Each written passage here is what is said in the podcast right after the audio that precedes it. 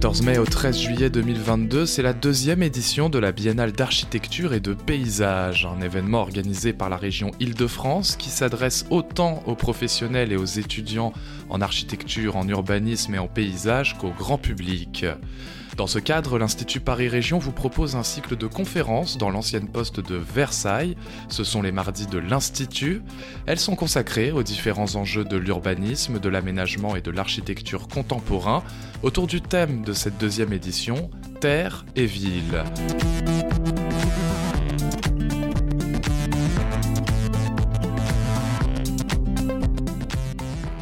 Vous écoutez le podcast de la deuxième conférence, La Terre crue en Île-de-France, enregistré le 24 mai 2022.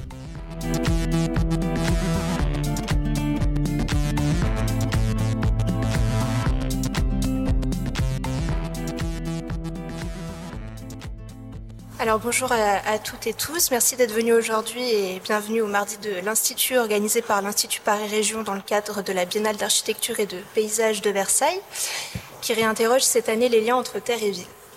Moi, je suis Lisa Gaucher, je suis architecte de formation. Je travaille à l'Institut Paris Région au sein du département Urbanisme, Aménagement et Territoire. Et je vais animer cette table ronde aujourd'hui sur la Terre crue en Ile-de-France. Alors, c'est dans le contexte de l'exposition élémentaire, coordonnée par l'Institut qui se trouve juste au-dessus, euh, juste en dessous, pardon, au rez-de-chaussée de ce bâtiment et que vous avez peut-être déjà parcouru que l'idée d'organiser cette table ronde sur le matériau terre crue nous est venue, puisque l'un des quatre chapitres de l'exposition s'intéresse justement à la terre comme matière et en quoi la terre crue est intéressante dans la construction. Alors la terre crue, euh, bien que peu présente dans les paysages architecturaux d'Île-de-France, puisque la pierre ou le plâtre issus des carrières de gypse sont majoritairement dominés, se retrouve tout de même depuis quelques années dans un certain nombre de bâtiments, notamment des équipements publics associés à d'autres matériaux comme la paille le chanvre euh, pour ses qualités de régulateur de température, de l'humidité, mais aussi acoustique. Alors, comme nous le savons toutes et tous, le secteur du bâtiment et des travaux publics est l'un des plus émetteurs de gaz à effet de serre, lié notamment à l'industrie du béton, encore majoritairement dominant dans les constructions. Mais c'est aussi un secteur qui génère une consommation considérable de ressources, avec des impacts forts sur les milieux, et enfin qui implique une forte production de déchets, dont des terres, euh, aujourd'hui euh, majoritairement utilisées comme remblais ou stockées dans des installations dédiées.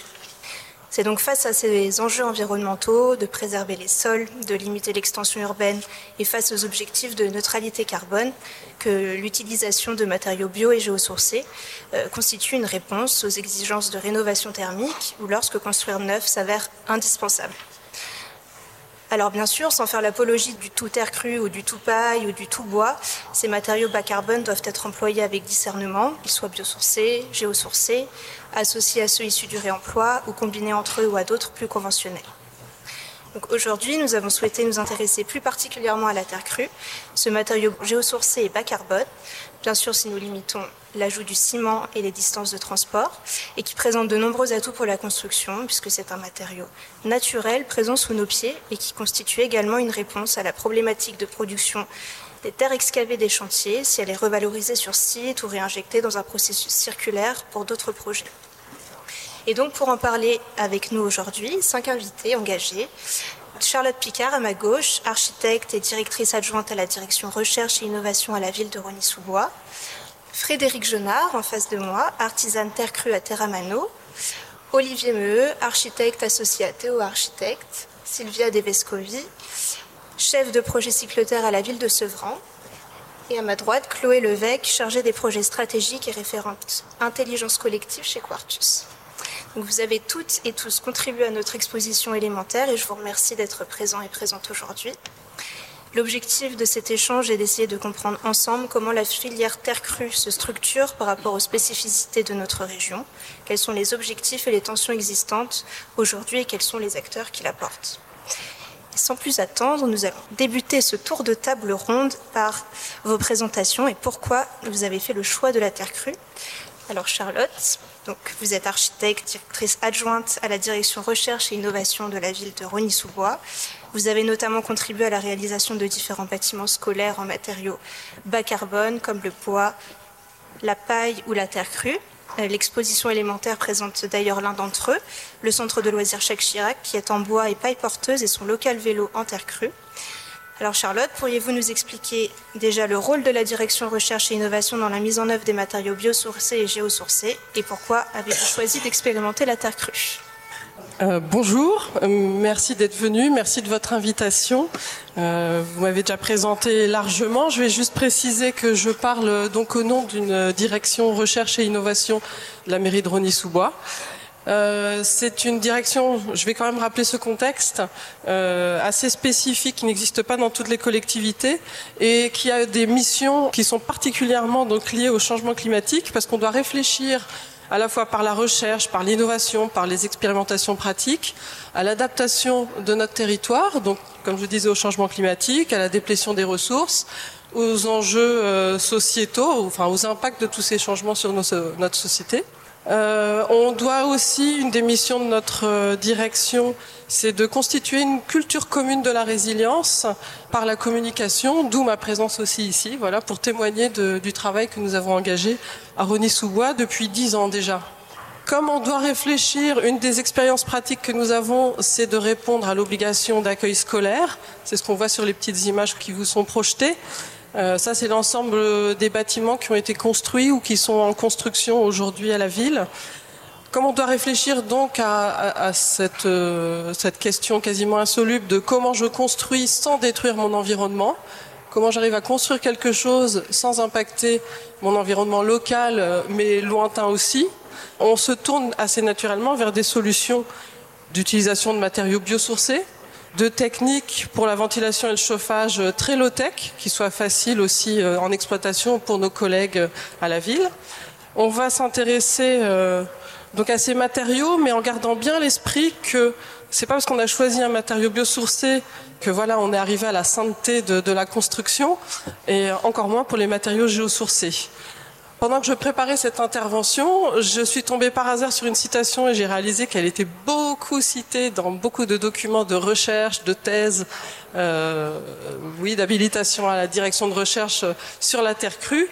Euh, c'est un architecte urbaniste anglais, M. Turner, qui a écrit. Alors, je n'ai pas vérifié la citation, j'ai pas réussi à retrouver la source. Un matériau n'est pas intéressant pour ce qu'il est, mais pour ce qu'il peut faire pour la société. Et c'est vraiment notre, notre angle de réflexion pour la direction. On ne peut pas juste choisir un matériau parce qu'il a des qualités intrinsèques, mais il faut voir aussi d'où il vient, comment il a été produit, comment il va être mis en œuvre.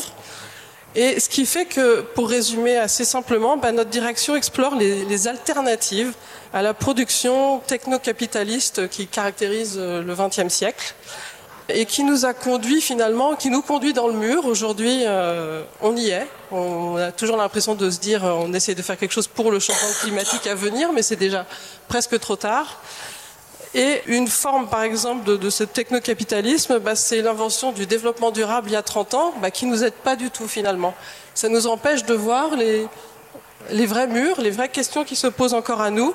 Et le développement durable n'empêche pas la destruction de notre environnement proche, lointain, et euh, les sociétés qui s'effondrent aussi. J'ai quelques notes, je suis désolée parce que je voudrais pas rater certains points. Pour en arriver à la Terre, on peut passer à, la petite image suivante. Euh, ben, on a commencé les expérimentations il y a une dizaine d'années. Ce qu'on voit dans le fond, alors euh, la photo n'avait pas été prise pour voir ce, ce mur empisé, mais euh, voilà, je l'ai retrouvé.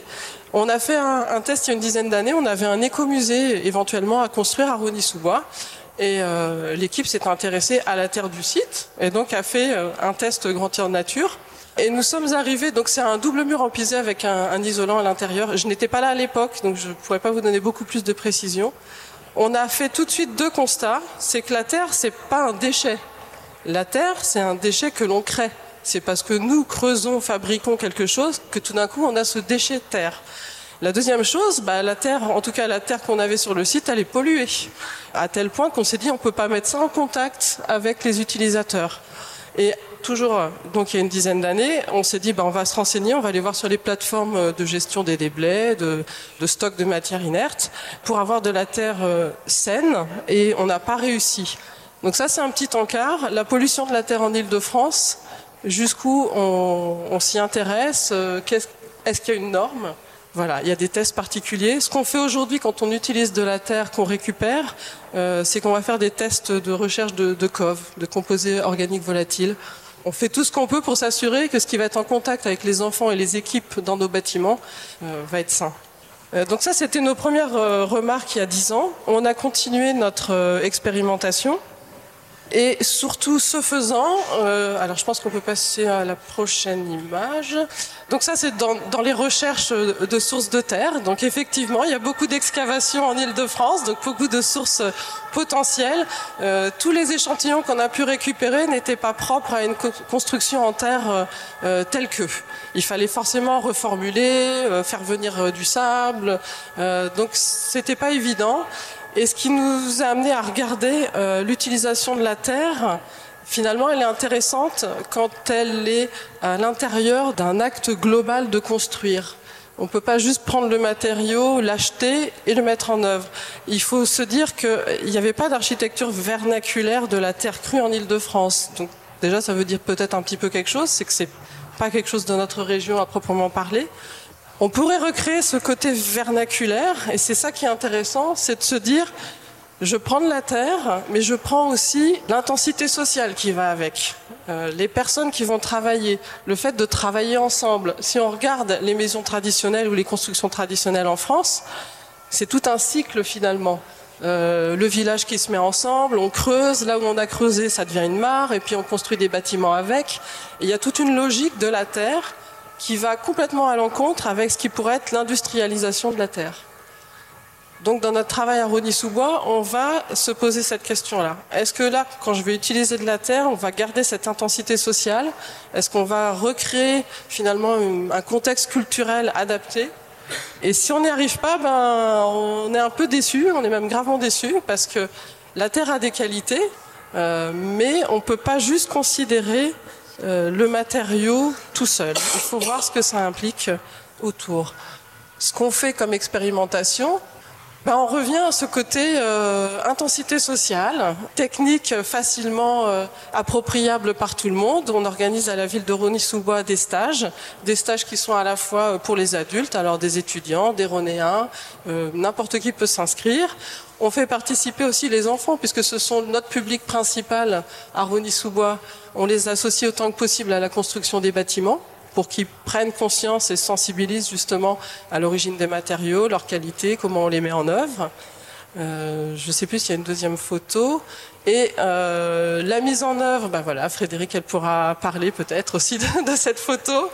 La mise en œuvre, c'est aussi un moment de convivialité. Convivialité au sens euh, de choses simples, de travailler ensemble. Alors oui, le coût de la main-d'œuvre est peut-être plus important dans nos bâtiments que sur des constructions autres, mais nous, on préfère donner l'argent à des gens, à des tissus sociaux, à des associations qui favorisent l'insertion sociale, plutôt qu'acheter des procédés industriels qui seraient fortement carbonés. Donc le choix de la terre, il vient aussi pour ça. Je pense qu'il y a peut-être encore une petite photo, je ne sais plus. Bah oui, ça c'est alors c'est pas proprement parler la terre, mais c'est aussi pour illustrer voilà le caractère social, euh, les personnes qui viennent, beaucoup de bénévoles, il est vrai, qu'on accueille le mieux possible à Rony et qui participent ensemble à euh, la réappropriation des outils de construction. En plus de la terre crue, là il y avait aussi un thème de charpente entièrement faite euh, manuellement, pas d'outils électroportatifs. Il y, a une, petite photo qui a, disparu, mais c'est pas grave. Je pense que vous avez compris, euh, si je dois conclure, que nous questionnons fortement, oui, l'utilisation de la terre, mais c'est valable aussi pour la paille et le bois qu'on utilise fortement dans nos constructions.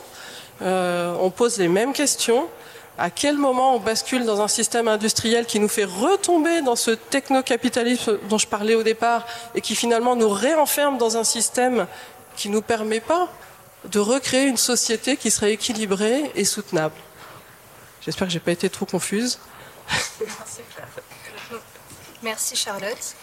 Euh, ça tombe bien parce qu'on va faire le lien avec, euh, avec toi Frédéric. Tu es architecte de formation et artisane. Euh, tu travailles la terre crue depuis plusieurs années au sein de ton entreprise Terramano. Tu as notamment contribué à la réalisation des différents ouvrages en blocs de terre comprimés issus de la fabrique Cycloterre aux côtés des grands moyens dans l'exposition. Et puis euh, tu as travaillé aussi sur euh, des projets de la ville euh, de Rony-sous-Bois. Alors pourquoi avoir choisi de mettre en œuvre la terre crue dans ta pratique, toi, au quotidien? Alors moi, c'est né en Amérique latine, des premières expériences de, chantier. J'étais jeune diplômée, j'ai commencé à travailler à Lima au Pérou et euh, je me suis retrouvée assez vite à apprendre des maçons qui étaient sur nos chantiers en rénovation, en restauration de, de bâtiments qui sont construits en, principalement en adobe et en quincha. Donc comme euh, pour ainsi dire un premier niveau en adobe assez massive et ensuite un, un second niveau plus léger en torchis. Et dans, dans le cadre de ces restaurations, euh, je voyais, enfin, j'avais vraiment aucune expérience. Euh, de la construction et donc je me rendais sur le chantier pour prendre toutes les décisions afférentes au projet de visu quoi. Et avec leurs conseils à eux qui, passaient leur, leur temps à, restaurer. Et je voyais en fait cette espèce de cycle qui faisait qu'une ancienne quincha, on pouvait euh, tomber toute la terre qu'il y avait sur les, sur les panneaux en bambou et la remélanger du jour pour le lendemain au pied du chantier. Donc ça, c'est voilà, c'est d'avoir été frappé par cette, euh, ce cycle euh, infiniment reproduit quelques dizaines, euh, voire une centaine d'années plus tard, voir ce matériau remis en œuvre sans qu'il bouge de la parcelle où il avait été apporté, et, aussi le, l'habileté des maçons pour créer même des frises avec quelques bambous attachés entre eux et de la même façon qu'on tire des frises en plâtre pouvoir tirer des frises avec l'argile, les mélanges avec les différentes fibres, tout ça. Euh, voilà, c'était de ce premier étonnement que, voilà, après ça a été clair pour moi que je voulais euh, travailler avec ça.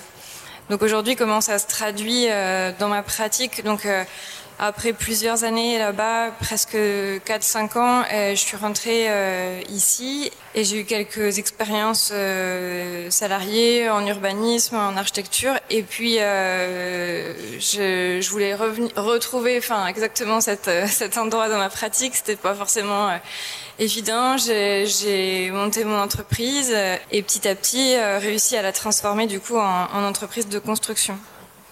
Et alors, ce dont parlait Charlotte sur le principe de la, de, du faire ensemble et de, la convivialité est un truc assez central pour moi parce que je l'ai vraiment pareil vécu là-bas comme, comme une sorte d'émotion qui fédère autour des savoir-faire, autour du sens et de la symbolique des constructions. Euh, même la simple sensation de, de réhabiliter des lieux et de les rendre de nouveau hospitaliers. Euh, c'est un truc, euh, moi je suis accro. donc, euh, donc du coup, c'est vrai que l'endroit du chantier me semble un endroit avec des, potentiels sur le plan social vraiment très très puissants. Enfin, je pense. c'est l'endroit où on, érige, c'est l'endroit où, on, doit se coordonner de manière extrêmement précise dans ce qu'on fait. Et, euh, et, je trouve que la Terre, dans sa plastique, dans, dans toute les, la diversité de mise en œuvre qu'elle offre, et le fait de devoir toujours se réadapter à des sols différents, d'être toujours dans une attention par rapport à, aux matériaux qu'on manipule, parce qu'il il a ses propres caractéristiques qui ne sont pas forcément euh, homogènes. Voilà, ça me, ça fait sens pour moi dans tous les projets. Donc, euh, ce, ce, que tu disais aussi, Charlotte, d'être toujours attentif à pas se faire enfermer, c'est extrêmement difficile euh, euh, entre la viabilité économique de la structure et euh, et du coup le choix des projets. Alors moi, je, me suis donné quelques lignes de conduite. je me suis dit priorité aux projets qui travaillent des terres de site parce qu'en fait c'est là qu'on va avoir une transformation in situ où on va pas on va pas ramener justement de processus de transformation destructeur par ailleurs. On va, on va, être, on va être vraiment euh, dans une attention de le faire le mieux possible avec ce qu'on a sous les pieds. Euh, donc ça, c'est une première ligne de conduite. Et la deuxième, c'est qui est euh, toujours un vecteur de transmission à l'intérieur des projets, parce que c'est pas évident de recruter. De, je vois aussi qu'on a construit une, un rejet un peu de l'activité pénible. Enfin, en tout cas, on a presque, on a presque estampillé certains trucs du bâtiment comme étant pénible ou même presque dégradant. Du coup, je suis pas tout à fait en phase avec cette vision-là. Enfin, je trouve que c'est plutôt dans le traitement euh, entre les personnes qu'il peut y avoir une forme de dignité et, d'attention qui fait qu'ensuite tout est digne, même, euh, je veux dire, euh, nettoyer, être à, quatre pattes dans le fond du chantier, c'est, c'est, ok. C'est ok parce qu'il y a du respect entre les personnes. Il y a, sinon, il n'y a pas de tâche en soi manuelle qui puisse être indigne c'est faux de penser ça et je pense qu'il y a eu un glissement à un moment donné. Moi, je, j'entre dans cet euh, univers du chantier de manière, euh, et j'ai conscience de manière extrêmement privilégiée en ayant fait déjà beaucoup de choix, en ayant la possibilité de choisir euh, où je vais et, comment j'y vais. Mais, mais j'ai pas tout, enfin, ce, petit rapport de force, ce petit levier, toutes les entreprises ne l'ont pas. Mais je pense que c'est à force de choix qu'on arrive à redresser la barre justement vers, euh, vers des, des projets avec plus d'impact. Donc le vecteur de la transmission, il est important parce que c'est presque la transmission d'un savoir-être plus que la transmission d'un savoir-faire qui ça vient très rapidement en fait. Euh, transmettre les connaissances autour de la mise en œuvre de la terre, c'est pas c'est pas sorcier. Par contre, euh, qui est euh, un traitement euh, sain et harmonieux et équilibré entre nous, enfin que les rapports de force, notamment sur le plan économique, soient pas toujours euh, euh, délétères pour certains. Bah, ça c'est très délicat et ça du coup ça pose plein de questions hyper politiques. Voilà donc modestement je me, les pose au, quotidien et puis petit à petit ça ça avance. Peut-être tu voulais dire quelques mots sur les, oui. les images suivantes. Les images, il y a trois images, elles illustrent les trois champs un petit peu de ma pratique. Une, c'est de la, la, transformation de la matière. Par exemple, là, c'est un, un, pavillon, donc c'est le travail pour les, pour les personnes, euh, pour des particuliers, en fait, euh, qui ont des projets de rénovation. Ça, c'était des, des, murs en, en pierre. C'est une maison dans, dans la partie euh, ancienne de Cergy, dans le centre de Cergy. donc là, je on transforme euh, ces terres euh, avec de, la fibre pour en faire euh, des corps d'enduit, puis ensuite des finitions. Donc c'est vraiment repartir de la maçonnerie brute pour, pour avoir une composition d'enduit qui corresponde au... Et donc dans ce projet, il y avait plusieurs orientations. Il y avait, il y avait la partie de l'enveloppe qu'on a isolée, et ensuite les, les commandes de la du, chantier, enfin tout, ce qui était mur intérieur, on, a simplement enduit euh, jusqu'à trouver cette texture. C'était complètement euh, décrépit à l'intérieur. C'était une pièce qui servait plus du tout et, qui euh, maintenant comporte un poil et voilà, ça reprend vie petit à petit. Et après, ici, c'est un chantier participatif qui a eu lieu ici dans les Yvelines, au Ménil-Saint-Denis. Donc, euh, ce sont des, hum, un couple qui a construit l'extension de sa maison et qui a pour cela euh, généré quelques excavations. Donc, il y avait une terre assez, euh, argileuse. Et on a du coup réalisé un chantier participatif de pisé. On était une équipe de huit personnes que j'encadrais avec Sophie Constant, qui est une autre une autre euh, compagne qui a fait ses études en même temps que moi.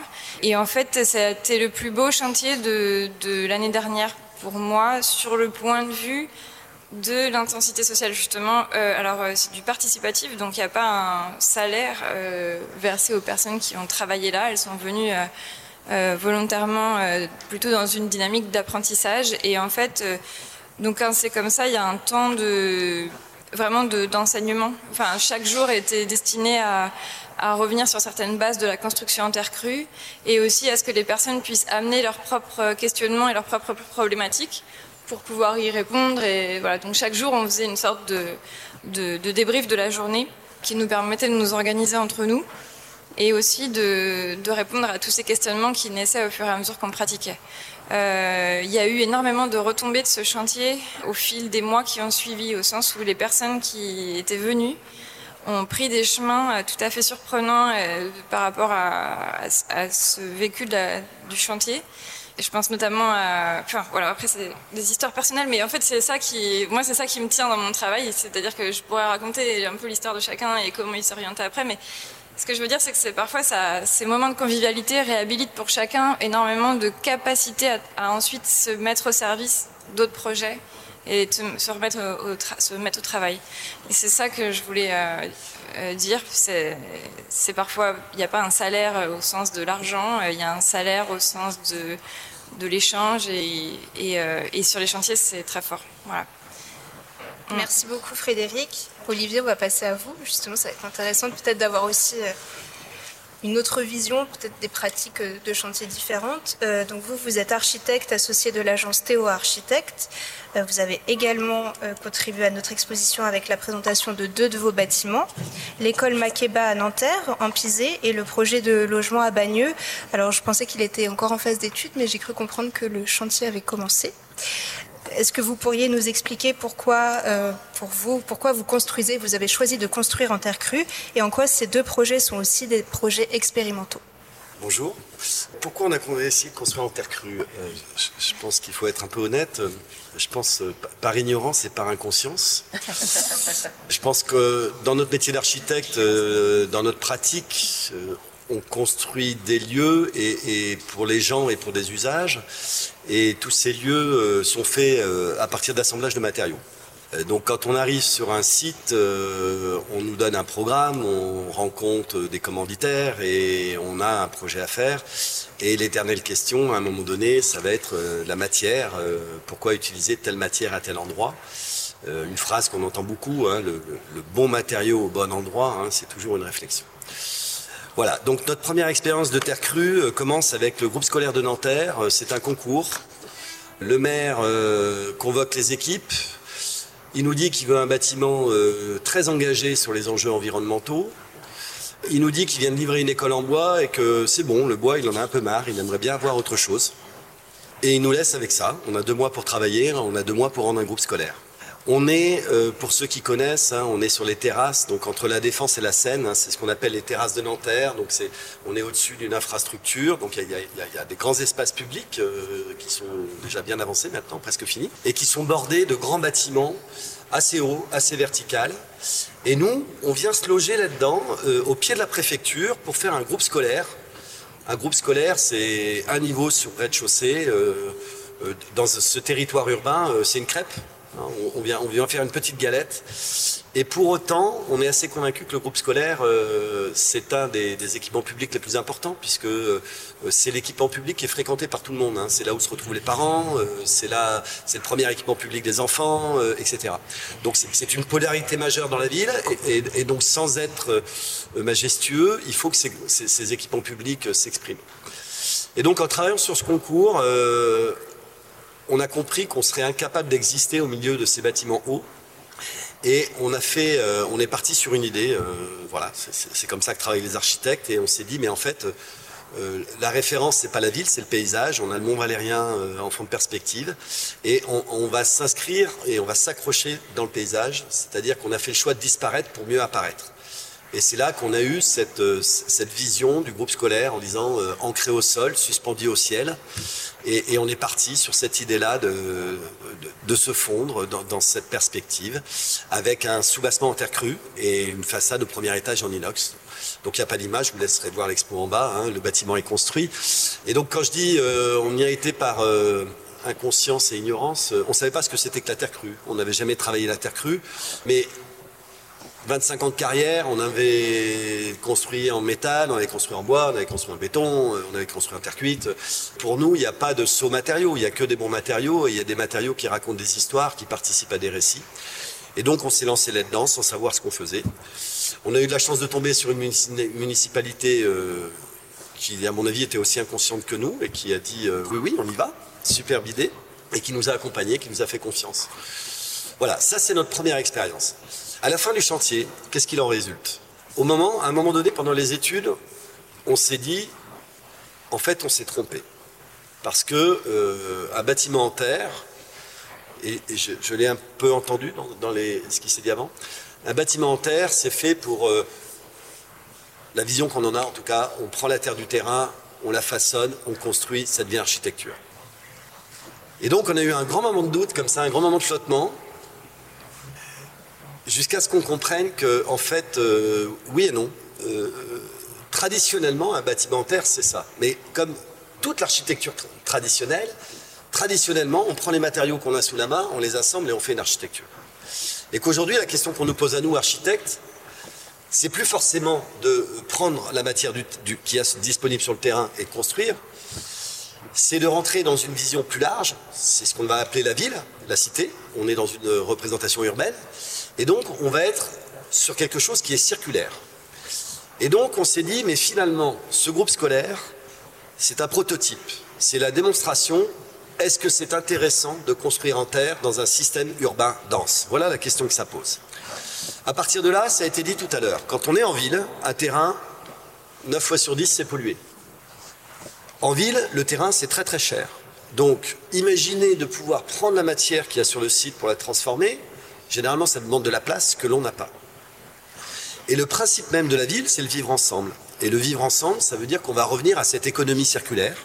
Et que donc, peut-être que l'enjeu en ville, c'est pas de prendre la terre de son terrain pour construire sa maison, mais peut-être que l'enjeu en ville, c'est de dire qu'on prend la terre d'un terrain, on la fait circuler un petit peu pour pouvoir la traiter, pour pouvoir l'analyser, pour pouvoir l'enrichir, et elle va servir au chantier du copain qui va venir après. Et que donc, c'est ça l'économie circulaire. On n'est plus à travailler avec ses propres matériaux, on est à travailler à l'échelle d'un territoire et de faire tourner ces matériaux-là.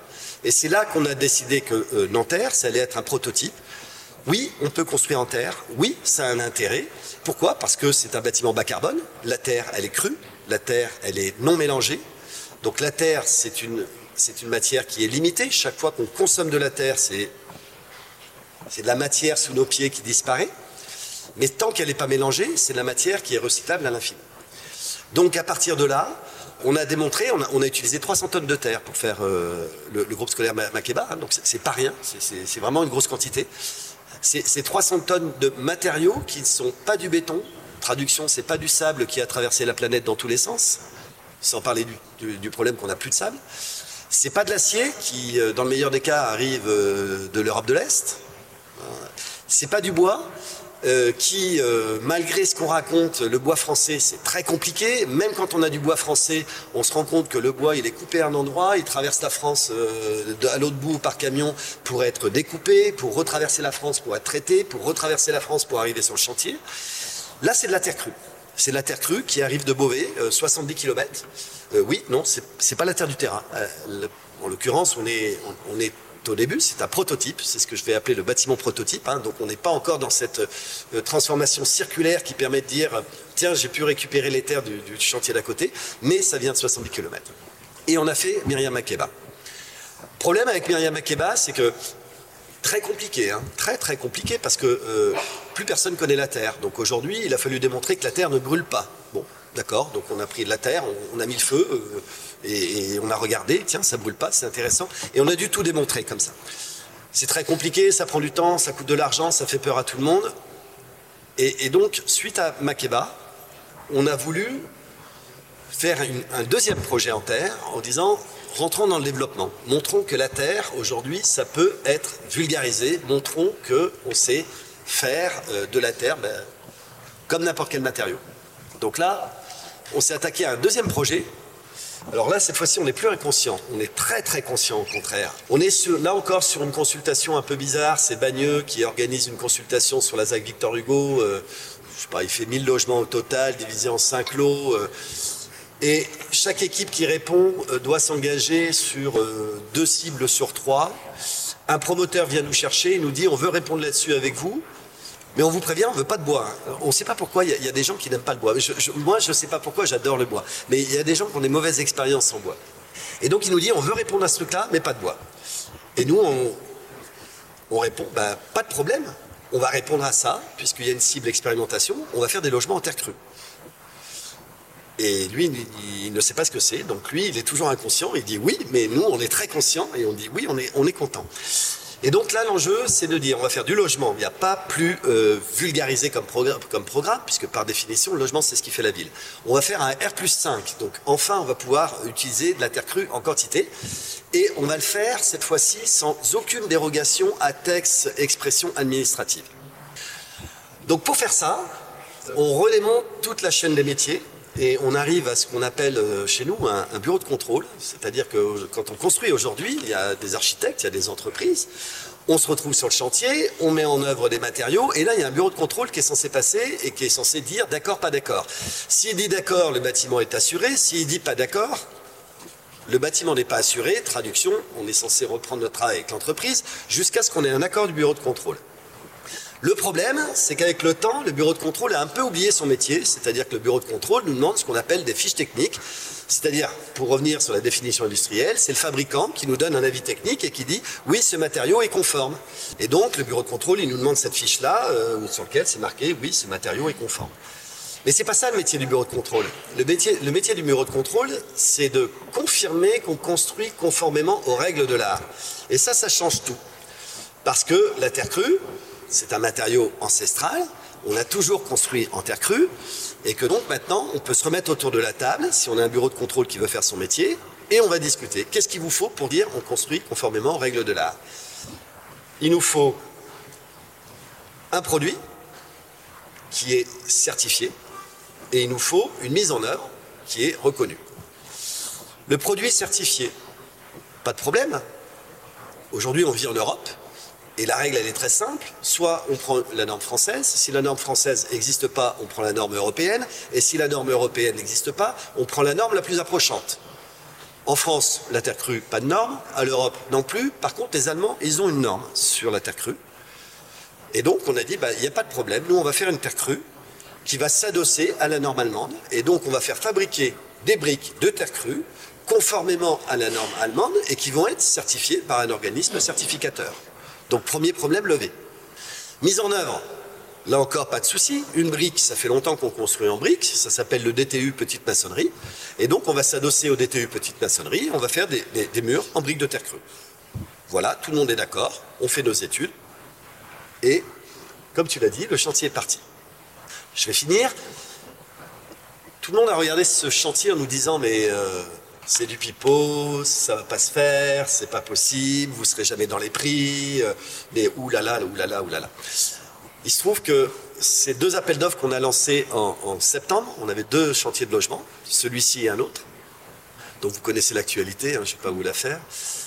Euh, et, il se trouve qu'avec cette actualité, l'autre chantier qui est, traditionnel aujourd'hui, c'est-à-dire un peu de béton, un peu de bois pour faire plaisir, euh, des matériaux qui viennent industrialiser, des menuiseries bois, etc eh ben, je suis toujours en train de chercher une solution pour sortir l'appel d'offres parce qu'avec l'inflation, euh, ça passe pas. Ce chantier-là, en terre crue, toujours avec ma briqueterie Beauvais, ben là, il n'y a pas d'énergie, donc on ne peut pas prétexter que l'électricité ou je sais pas quoi a augmenté. Il n'y a pas de transport, donc on ne peut pas parler de l'augmentation du pétrole. La terre crue, euh, elle est locale, donc elle n'est pas conditionnée par les événements. Donc notre chantier qu'on avait annoncé à un coup, il sort au coût annoncé. Et donc, on a pu passer l'appel d'offres en direct. On a même pu s'offrir le luxe de prendre l'entreprise la plus chère en terre crue, puisque c'est quand même l'enjeu. Euh, voilà, quand on fait des expérimentations, on a un seul devoir, ne pas se planter, parce que quand une, expérimentation qui se termine mal, c'est un, drame pour la filière qui, va mettre 10 ans à s'en remettre. Hein. Donc, on a même pu s'offrir l'entreprise la plus chère pour euh, espérer livrer ce bâtiment-là maintenant dans 18-24 euh, mois. Hein, pour l'instant, on est dans le trou, là, hein, en train de faire les parkings. voilà, j'ai fini. Merci Olivier. Alors Sylvia, euh, donc là on va passer peut-être plus euh, en amont du, projet architectural. toi Sylvia, tu es chef de projet cyclotaire à la ville de Sevran. Tu as notamment contribué au récit photographique sur la fabrique cyclotaire de notre exposition et bien sûr participé au nom de cyclotaire à la mise en place des différents ouvrages en bloc de terre comprimés issus de la fabrique. Est-ce que tu pourrais nous présenter déjà le projet Cycloterre qui s'inscrit dans une démarche d'économie circulaire puisque l'objectif est de réutiliser euh, une partie des terres issues des chantiers du Grand Paris pour les transformer en produits prêts à l'emploi dans la construction. Euh, quelles sont les ambitions d'un tel projet et en quoi la fabrique Cycloterre de Sevran est un démonstrateur, démonstrateur d'unité de production à échelle locale? Et enfin, euh, quels sont les intérêts pour une ville comme Sevran? Euh, merci. Euh, donc tout d'abord, je ne suis plus chef de projet Cycloterre parce que Cycloterre n'est plus un projet. C'est une activité économique qui a été lancée fin 2021 et dans l'assistance, il y a le directeur général de Cycloterre, Teddy Dussaucé, et Elodie Wallers qui est architecte. et donc aujourd'hui, c'est un, un, acteur économique qui a son activité qui a été lancée et qui produit et vend des matériaux en terre crue. Le site donc a été inauguré il y a quelques mois seulement, euh, en tant qu'aboutissement d'un projet qui a duré 4 ans. Et moi, effectivement, j'ai déjà deux projets de cette partie-là. Et ça a été financé par l'Europe, par une initiative qui s'appelle UIA, Action Novatrice Urbaine.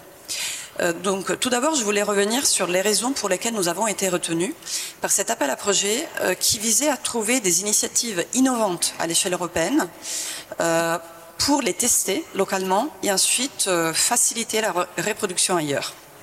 Donc, pourquoi avons-nous reçu ce financement UIA En quoi le projet est innovateur Et je souhaite revenir là-dessus parce que je pense que ça s'intègre bien dans la conversation qu'on commence à avoir. Aussi, ça définit bien quel est le positionnement de Cycloterre vis-à-vis de questions qui ont déjà été abordées en filigrane ou de façon très explicite par les autres intervenants, c'est-à-dire quel est notre positionnement au sein de la filière terre? Donc tout d'abord, il faut savoir que Cycloterre est un producteur intermédiaire de matériaux. Euh, nous ne sommes pas des artisans qui transforment eux-mêmes leurs matières premières. Euh, ça, c'est plutôt la vision traditionnelle et qui est encore portée par des acteurs comme euh, Frédéric par exemple. Mais nous, on est un producteur intermédiaire, donc on ne fait pas de mise en œuvre. On prend dans la matière première, on la transforme et ensuite on la vend. Alors je, dis on parce que je me sens quand même partie de l'équipe, mais c'est Cycloterre qui le fait, euh, qui vend les matériaux à des clients qui sont des entreprises, des artisans, y compris euh, des boîtes de plus grosse taille.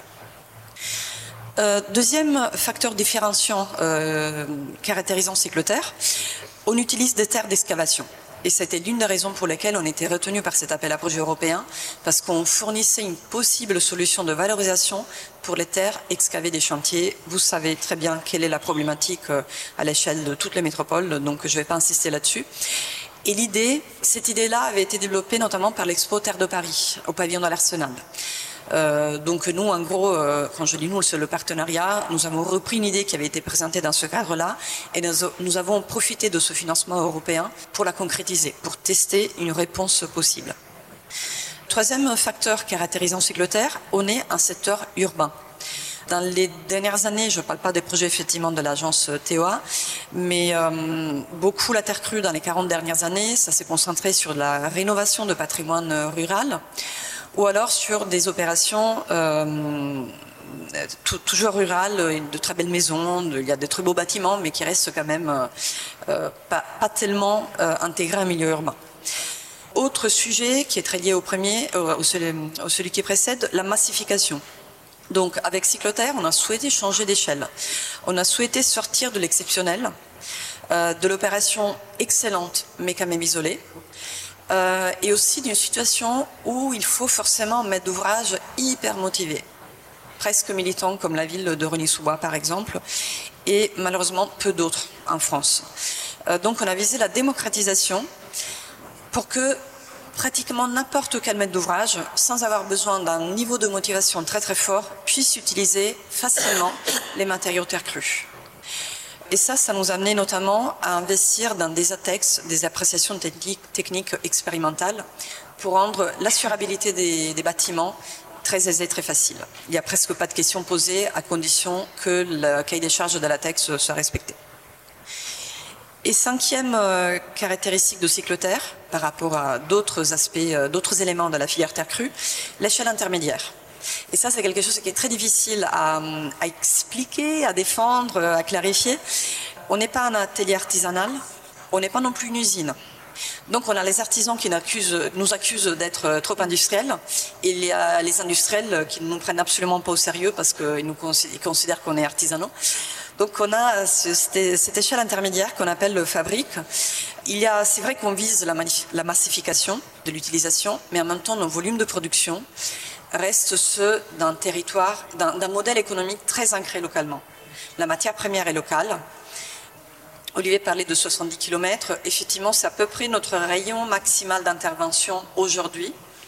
Dans quelques années, probablement, on va s'approcher beaucoup plus encore de Sevran, parce que plus on va avoir de commandes, plus on pourra se permettre de choisir les commandes, y compris du point de vue géographique, en fait. Donc, je pense qu'on va très facilement euh, livrer nos matériaux sur une échelle de 20 km, sur un périmètre de 20 km, pas plus. Donc c'est un modèle très ancré électoralement euh, du point de vue de la matière première, du point de vue de l'écoulement des produits, du point de vue de la main-d'œuvre aussi, qui est recrutée localement. Euh, il y a des parties de la production qui sont mécanisées, mais c'est un parti, sincèrement, pour réduire les coûts, mais c'est aussi pour réduire la pénibilité. J'ai bien entendu ce que tu disais, Fred, et je le partage totalement sur la question de la pénibilité. Il n'y a pas forcément des métiers qui sont pénibles en soi. En revanche, la répétition, elle peut devenir vite pénible. Et là, je parle notamment, par exemple, on produit, entre autres, des blocs de terre comprimés qui font 9-10 kilos en sortie de machine. Il faut les palettiser. Et ce geste-là, répété 1500 fois dans la journée, c'est un peu pénible. Voilà. Même si en le faisant 10 fois ou 100 fois dans la journée, ça reste euh, tout à fait acceptable. Ça, c'était un peu les caractéristiques de Cycloterre qui ont fait qu'on a été retenu pour cet appel à projet, ce qui nous a permis de, lancer le projet, de le réaliser. Et donc, après quatre années de projet, euh, je vais un peu dire où nous en sommes aujourd'hui. Donc, effectivement, la production et la, la vente des produits ont commencé et le carnet de commandes se remplit. Alors, il se remplit un peu doucement pour 2022, pour être honnête, mais il se remplit très bien pour 2023 et 2024, ce qui n'est pas du tout surprenant si on considère les délais entre le moment où un prescripteur, comme un architecte, décide d'utiliser un matériau et le moment où effectivement l'entreprise viendra chercher les matériaux sur chantier. On a eu la chance d'avoir quelques maîtres d'ouvrage, quelques concepteurs qui nous ont fait confiance il y a deux ans, alors qu'on était en pleine galère, qu'on n'avait même pas encore de site vraiment de, projet. Donc c'est assez extraordinaire qu'aujourd'hui on ait déjà des commandes pour 2022. Euh, mais ça, voilà, ça va aller à crescendo. Nous avons obtenu trois ATEX de type A, donc, euh, qui sont valables pour plusieurs chantiers. Et nous, avons obtenu quatre fiches déclaratives environnementales et sanitaires pour nos matériaux, ce qui est vraiment très important pour l'ARE, la réglementation environnementale. Donc, si on évalue Cycloterre aujourd'hui à la lumière des objectifs qui avaient été présentés à l'Europe, ce qu'on avait vendu à l'Europe avec notre candidature, euh, c'est vraiment, enfin, c'est indéniablement un succès parce qu'on a atteint la quasi-totalité des objectifs notamment le site de production, avec sa société d'exploitation, avec ses ATEX, avec ses DES, etc. En plus, on a une grande visibilité. On est aidé aussi par des partenaires comme l'Institut Paris Région qui, nous a fait une place ici, par exemple. Et je pense qu'on a quand même contribué à faire connaître avec d'autres acteurs la terre crue en Ile-de-France. Par contre, je pense que ça, c'est une évaluation un peu nombriliste. La vraie évaluation de Cycloterre, ça se fera dans quelques années parce que l'objectif premier n'a jamais été euh, de développer une fabrique à Sevran et peut-être de se faire plein d'argent euh, avec ça. Euh, déjà, l'opération n'est pas très rentable, elle ne, elle ne le sera jamais parce qu'on a décidé de créer une société coopérative d'intérêt collectif pour exploiter la fabrique.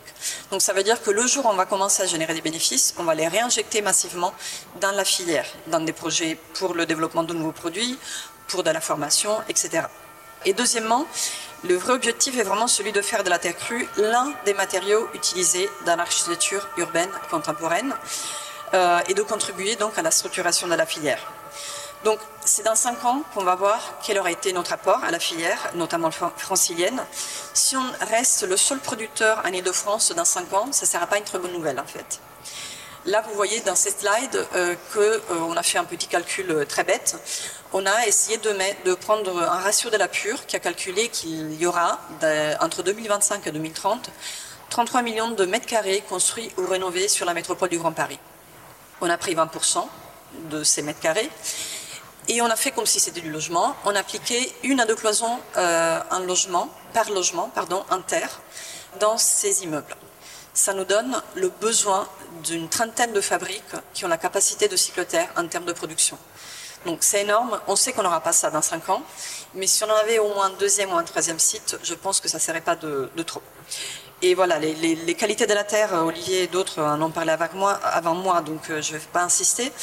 Euh, par contre, de mon point de vue, je vais, euh, je dire que c'est important aussi pour les territoires. Euh, pour la ville de Sevran, ça a été une incroyable opération, Cycloterre. ça on n'a pas mis beaucoup d'argent dans Cycloterre, la ville, parce qu'on a eu la chance d'avoir ce financement européen, d'avoir des partenaires publics et privés qui ont pris leur part de responsabilité dans nos projets, qui ont apporté d'autres fonds. En revanche, la ville a eu un rôle d'animateur d'un écosystème. Et c'est ça vraiment qui était intéressant pour moi. On a ramené d'autres acteurs, des investisseurs et des partenaires scientifiques avec énormément d'expertise. On les a ramenés à ce rang. Maintenant, ils commencent à s'ancrer. Et donc, je pense que c'est quelque chose qui peut intéresser d'autres territoires de reproduire ce modèle. Et j'espère que ça sera le cas dans les années à venir. Merci. Merci. Peut-être tu peux nous, nous dire ce, que, ce qui est fabriqué dans la, dans la fabrique un peu plus? Oui, ça serait une bonne idée. Quel type de produit euh, Aujourd'hui, il y en a trois. Euh, il y a des blocs de terre comprimés qui sont donc euh, des blocs qui sont faits à base de terre pour 70%. On est obligé aujourd'hui de rajouter du sable parce que notre, notre terre très locale n'est pas suffisamment riche en sable. Mais l'un des objectifs de Cycloterre, c'est de continuer la recherche sur le matériau et idéalement trouver d'autres terres qui, sont, qui ont moins besoin de formulation.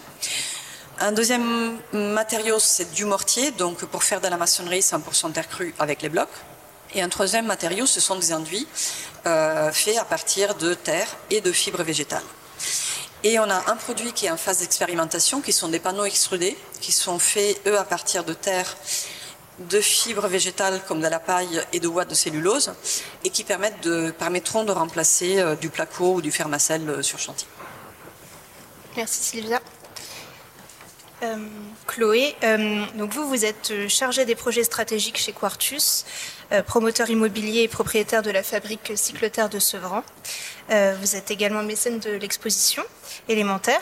Chloé, comment se traduit donc la mise en œuvre de la terre crue dans les projets portés par Quartus? Pourquoi avoir misé sur ce matériau?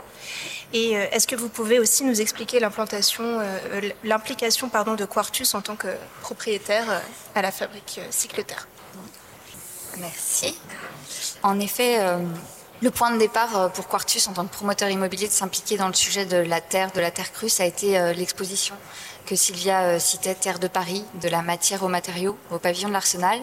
Et en fait, il y a une, moi j'étais pas là à l'époque chez Quartus, mais il y a une conviction qui s'est faite sur le potentiel et les vertus, on va dire, environnementales de l'utilisation de la terre de déblai pour en faire un matériau dans une démarche de circuit court.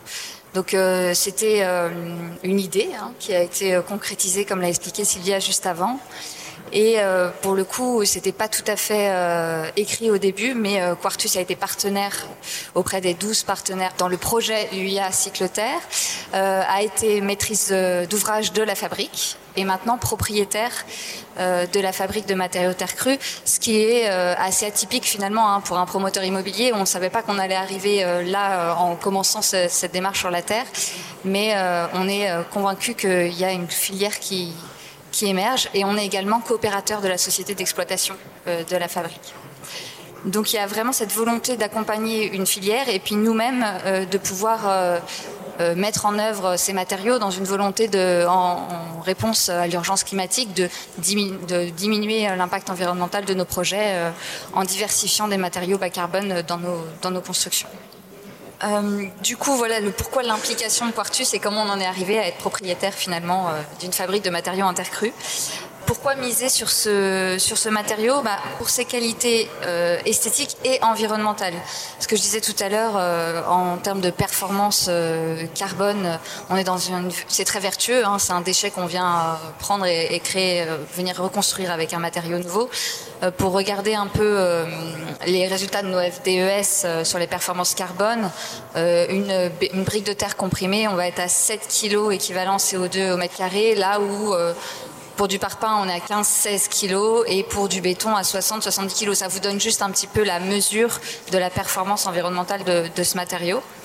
Et euh, ses qualités, euh, ah bah, je pense que je ne sais pas si vous arriverez à lire, mais les qualités esthétiques, il y, a une vraie euh, plus-value sur la qualité des environnements intérieurs quand on vient mettre de la terre, que ce soit de l'enduit ou, ou, de ou du BTC ça vient apporter euh, finalement euh, une qualité d'ambiance qui est euh, très appréciable. Et il y a aussi énormément de performances sur l'acoustique. Sur, c'est un matériau qui craint l'eau, mais qui finalement a d'excellentes propriétés de régulation hygrothermique qui est résistant au feu, ça a été dit, qui n'a pas d'impact sur la qualité de l'air et qui offre euh, un véritable confort d'été de par son inertie et sa densité. Et ce qui est un vrai atout, notamment dans la nouvelle réglementation euh, environnementale 2020, euh, où le confort d'été est très, pris en, en compte pour vous parler des applications, là vous voyez un chantier test à Deuil-la-Barre. C'est le premier chantier où on a mis en œuvre des BTC et de l'enduit. Euh, en fait, pour nos directeurs techniques, quand on, ils ont suivi euh, la fabrique, toute l'aventure cyclotherme, mais quand il a fallu mettre en œuvre euh, le, ce matériau, c'est finalement pour se faire une conviction depuis comment le matériau est acheminé sur le chantier, comment il est déplacé, est-ce qu'il y a de la perte, est-ce que c'est fragile. Donc, on a testé tout ça à Deuil-la-Barre en tout début d'année, en janvier. Pour former aussi, eu une journée de formation des maçons qui ont posé ce mur et se familiariser, on va dire, avec tout le processus et toute la nouveauté que représente la mise en œuvre de, ce matériau. Donc ça s'est bien passé, et on, a fait un retour d'expérience étayé au sein de Quartus pour pouvoir le dupliquer et poursuivre sur d'autres matériaux. Un autre euh, cas d'application qu'on a fait sur de l'enduit, c'est notre showroom euh, à Paris, où euh, un artiste enduiseur, Romain Guillou, a travaillé un mur pour montrer un peu la potentialité du matériau. Donc le relief, en fait, y a le champ des possibles est infini hein, sur ce qu'on peut faire en termes d'enduit terre crue. Et en bas à droite, c'est une image que j'ai prise à la volée à la fabrique sur les tests de coloration des enduits en fait, euh, de pouvoir avec euh, des pigments euh, des terres naturelles venir créer tout un nuancier. les goûts, les couleurs sont diverses et de pouvoir y répondre avec un panel de, coloration d'enduit. On a d'autres applications en cours, mais il y a deux temporalités en fait dans la mise en œuvre de la terre crue. Il y a aujourd'hui se créer des références et le mettre dans des projets qui ont été conçus sans. Donc pour ça, à très court terme, l'enduit est très facile à, mettre en œuvre. Il peut remplacer euh, des enduits de finition classiques. Et puis euh, il y a tout le travail de conception amont qu'on est en train de mener, fort de, des quelques retours d'expérience que je vous ai présentés, pour pouvoir euh, concevoir, c'est ce qui a été dit par Olivier, le bon matériau au bon endroit. Mais c'est exactement ça. C'est finalement bien maîtriser le domaine d'employabilité de chaque matériau. Quand on met de la BTC, bah, elle a un certain poids, elle a une certaine caractéristique et il faut que le projet soit conçu dans sa globalité pour l'intégrer au bon endroit et, pas euh, se créer des contre-exemples euh, comme ça peut arriver quand on découvre un, matériau.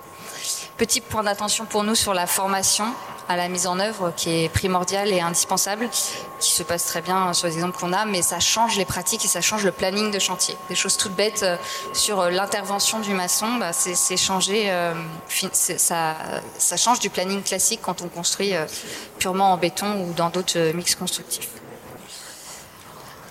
Oh, ça, c'est un projet euh, d'envergure qui est dans, le livre Habiter la Terre euh, de, de Monsieur Détier. Euh, sur Manufacture sur scène, donc c'est un projet qui a été, ah, les études ont repris récemment, qui a été en pause, mais qui est à Ivry-sur-Seine et qui a pour volonté d'intégrer de la terre sous toutes ses formes à, plus grande échelle, donc des BTC, de l'enduit, également du pisé et les panneaux extrudés quand, qui seront développés à ce moment-là.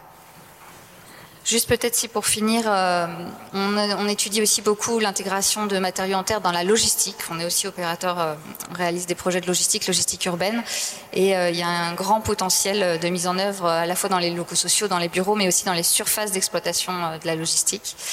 Et euh, dans les mix de matériaux, on a une expérimentation, on fait une opération qu'on vient de remporter à Angers, on fait de la terre paille et également il y a une forte complémentarité sur euh, le bois, les structures légères et euh, l'inertie que vient apporter la, terre dans les projets. Donc ce sont tous les, les tests qu'on souhaite faire à l'avenir.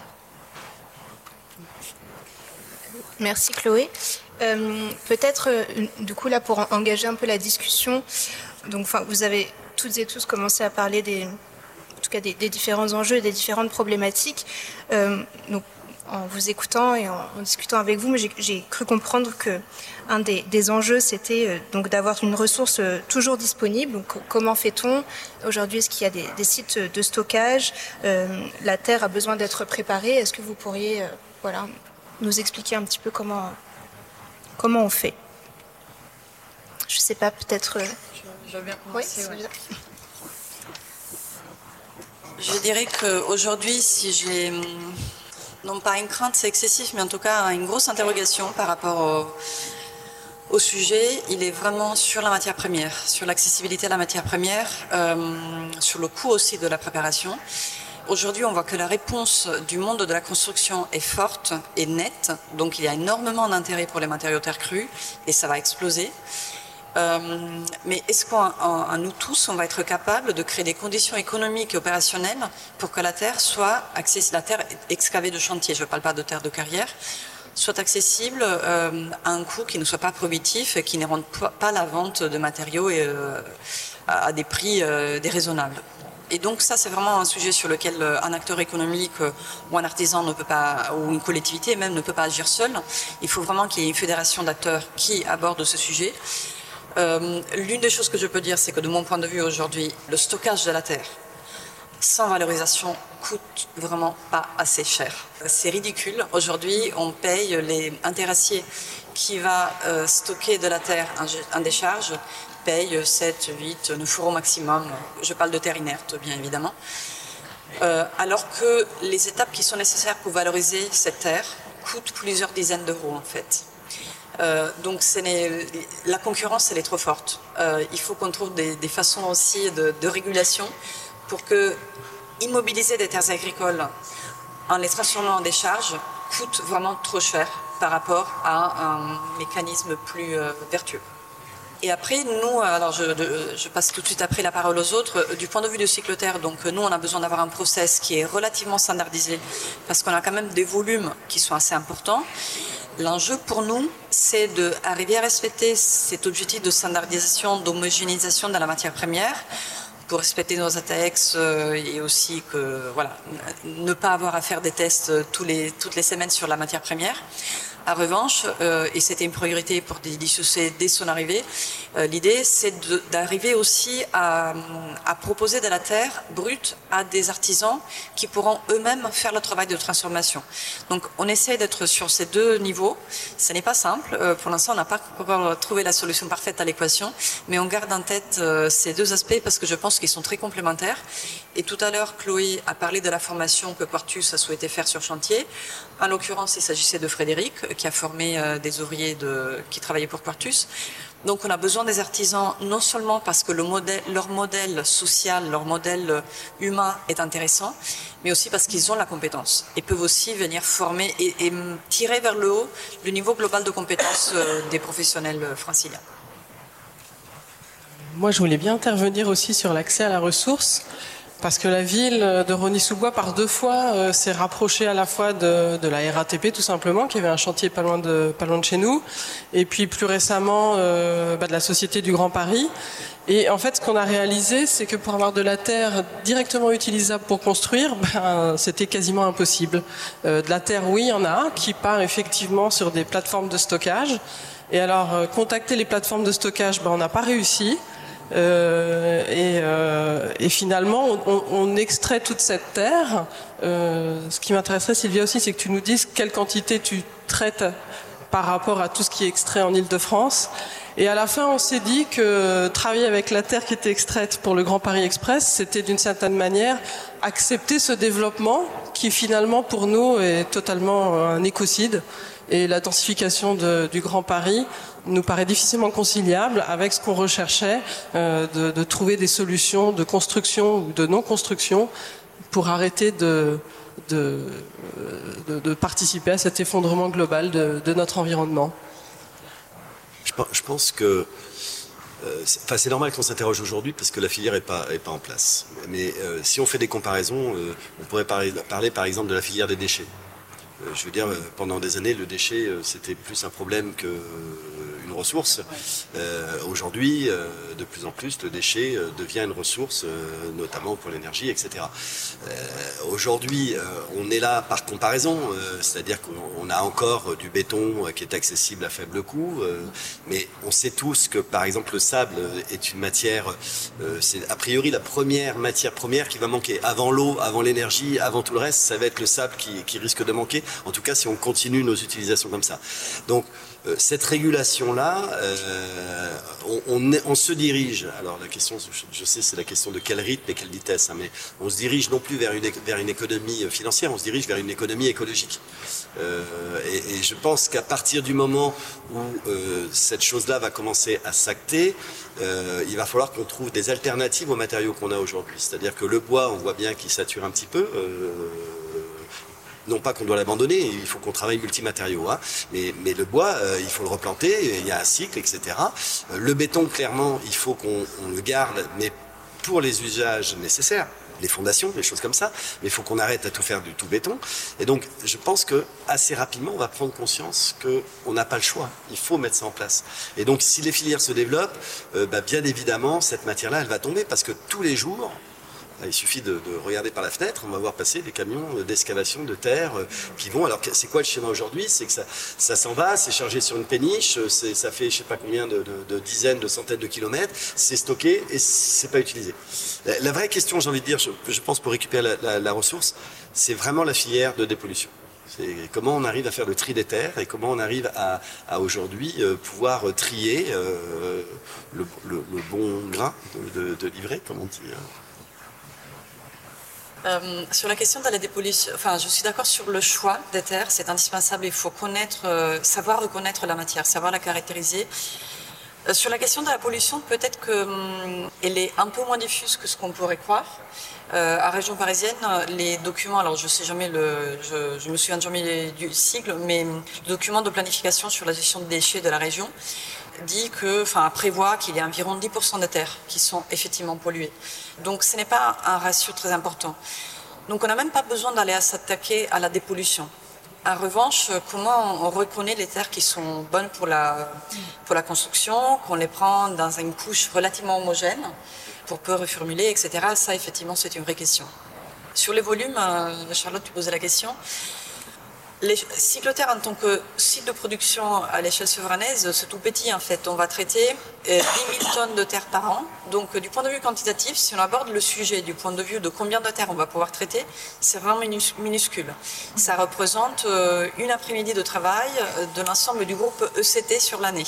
ECT, c'est un, gestionnaire de terre qui, qui fait de la valorisation aussi et qui est par, ailleurs associé de cyclotères. En revanche, ça devient intéressant du point de vue quantitatif chez nous, non pas quand on le prend sur l'angle déchet, mais quand on le prend sous l'angle construction, parce que là, effectivement, on peut vraiment baisser l'empreinte carbone euh, en mettant peu de terre finalement. Mais en tout cas, pour donner un, euh, exemple de, comparaison, euh, le Grand Paris Express, ça représente 45 millions de tonnes, donc cycloterre 10 000 tonnes, cycloterre Sevran 10 000 tonnes par an, le Grand Paris Express, 45 millions de tonnes. Et si on ajoute les autres chantiers, on est plutôt à 500 millions de tonnes entre 2018 et 2030 selon les prévisions de la région. Donc on a vraiment des volumes immenses et effectivement, il faut le considérer comme une ressource. On a la matière. On a la matière. On a largement de quoi faire. Merci. Un, un tout petit commentaire sur cette question de la structuration de la filière. Exactement, c'était c'est sur ça que je voulais te lancer. Ouais, c'est un commentaire sur une autre, euh, un autre aspect de la structuration. C'est la structuration plutôt sur le plan euh, de l'organisation du travail. Je, je ressens qu'il y a beaucoup de changements et de mouvements déjà dans les modes de collaboration. Euh, entre concepteurs, euh, euh, sur les chantiers. Euh, en fait, tout ça est déjà en constante, c'est très réflexif. En fait, c'est déjà en constante évolution. Peut-être que l'urgence qu'on ressent très clairement aujourd'hui nous pousse encore plus à, être extrêmement vigilant dans la façon dont on organise le travail. Peut-être plus conscient. mais moi, si j'avais un souhait, et j'ai aucune euh, réponse particulière à apporter aujourd'hui, c'est euh, comment euh, cette filière qui se réorganise différemment que ce qu'elle a été par le passé, probablement on n'est plus dans le même contexte, comment elle peut apporter aussi des, innovations sur le plan de l'organisation du travail et de la coopération. Et voilà, dans cette idée de, voilà, de, fourmilière que peut être un territoire, effectivement des enjeux comme le fait de pouvoir avoir des stockages de terre très locaux euh, dans lesquels on peut venir s'approvisionner en tant qu'artisan. Et j'ai envie de dire quasiment aussi en tant que particulier qui est capable de prendre soin de son habitat, euh, ça me semble un peu euh, la base. Et en fait, on voit qu'il y a plein de freins devant nous et on comprend pas bien. C'est plus des freins réglementaires, c'est plus des freins légaux, c'est plus des freins euh, de, de, méconnaissance et de ou de, de, peur voilà de tomber sur un seul pollué parce qu'en fait on n'a pas su les classer comme il faut au moment de, leur sortie de, site alors qu'en fait ça c'est des problèmes techniques euh, extrêmement simples en, soi à, aborder techniquement parlant. Alors euh, où est la volonté en fait sociétale voilà de, générer ces, ces espaces où on peut puiser cette ressource pour la mettre au service des projets? Donc euh, voilà, c'est la question de la production de matériaux ne euh, doit pas euh, faire un masque sur la question aussi de l'organisation du travail et, des relations entre, entre les différents acteurs de cette transformation, qui sont parfois des simples particuliers en fait. Enfin voilà, c'est bien aussi de remettre au centre les usagers de tout ce qu'ils sont capables de faire dans une notion de compréhension et d'entretien de leur de leur bâtiment. J'ai pas de vraiment de solution. Est-ce que tu peux dire un petit mot sur le, collectif euh, Ah oui, donc euh, oui, bah, on, a. Euh, c'est vrai que cette question-là de l'accessibilité à la ressource, elle nous a tous euh, touchés à des échelles différentes. Ça peut être, par exemple, prenons une association, une petite association qui, qui a, par exemple, un petit site de maraîchage ou d'agriculture urbaine et qui a besoin de se construire un petit local. Euh, assez vite va se diriger vers une, petite ossature bois, euh, isolation paille et avec des enduits terre crue, et se dit tiens, bah, la terre, où est-ce que je peux la récupérer? Euh, au niveau boulot, c'est ok. Il y a 10 bénévoles qui sont là, qui sont partants pour. ils savent très bien s'organiser pour trouver qui va les aider pour pour savoir mettre en œuvre correctement. Où est-ce qu'on va chercher la terre? Ah. Et là, voilà. Et moi, je suis artisan à une toute petite échelle. Je fais, je rénove un salon chez Madame Intel. Euh, j'ai besoin de un demi mètre cube de terre. Et en fait, euh, là, tout de suite en région parisienne, maintenant, euh, j'étais archi, j'ai mes réseaux, tout ça, hein, mais voilà, je n'ai pas de solution comme ça pour aller toucher ces millions de, de mètres cubes excavés. Et donc euh, ces petites passerelles là, qui sont qui semblent toutes petites, euh, mises bout à bout les unes des autres, en fait, voilà, ça serait vraiment déjà un, grand changement. Et, et du coup, j'en viens à la question. C'était, c'était une des premières questions qui nous a rassemblés ensemble, donc de professionnels de tous bords et pas que professionnels. Il y avait énormément d'étudiants qui sont passionnés par la question et, et donc on, on a monté un collectif en, en Ile-de-France, un peu à l'image du collectif Terre euh, du collectif Paille, qui existe déjà depuis de plusieurs années et qui, travaille énormément à, la mise en place de la filière sur le, sur le territoire. Euh, on, a aussi monté un, collectif Terre qui est ouvert à tous et euh, qui a pour but surtout de réfléchir sur, sur ces, sur ces, sur ces enjeux-là et lever petit à petit des freins avec un peu les moyens de notre bord, c'est-à-dire parfois il y a des mises en en relation et des, hum, mutualisations possibles. Par exemple, un tel a un site et du coup, un tel est archi et quand il fait une excavation, s'il a repéré que la terre était saine, il peut venir la déposer. On cherche ça. On cherche ces synergies et on pense que, euh, voilà, à, l'image de, de, ce qu'on peut tous faire euh, de par nos réalisations, à chaque fois, on déverrouille des petits des petits aspects pour la filière et c'est comme ça que ça progresse. Voilà, donc vous êtes absolument invité. Euh, on n'est pas extrêmement euh, actif et communicant pour le moment, mais ça, ça a le mérite d'exister et de nous, de nous, tenir à cœur. Voilà. Et peut-être juste dire un mot sur les, le profil des, des, acteurs, enfin des personnes justement qui font partie de ce collectif. Le profil des personnes du collectif? Plutôt militant. Oui, mais. Plutôt militant, j'en fais partie. Plutôt militant. ouais. Des artisans, des personnes intéressées, euh, des formateurs des architectes euh, qui sont quand même euh, une sorte de gens extrêmement curieux euh, parmi toutes les personnes. c'est, c'est... J'ai les statuts dans mon sac. Ouais. vous voulez consulter. Ouais. Non, c'est vrai que le, les, enfin, la présence des, ces réflexions en fait se font. Il y a énormément d'étudiants en architecture. Il y a aussi des architectes qui ont commencé à travailler, etc. il y a cette inquiétude de ah mais comment on fait? C'est euh, cet engouement aussi pour le terrain. Moi, je trouve que ça, c'est chouette, c'est quelque chose qui revient. Il y a énormément de, personnes qui passent par la pratique et donc finalement qui passent par le corps pour euh, comprendre. Et je pense que c'est tout à fait valide aussi comme mode d'apprentissage euh, et de compréhension des, enjeux. Voilà. Merci beaucoup.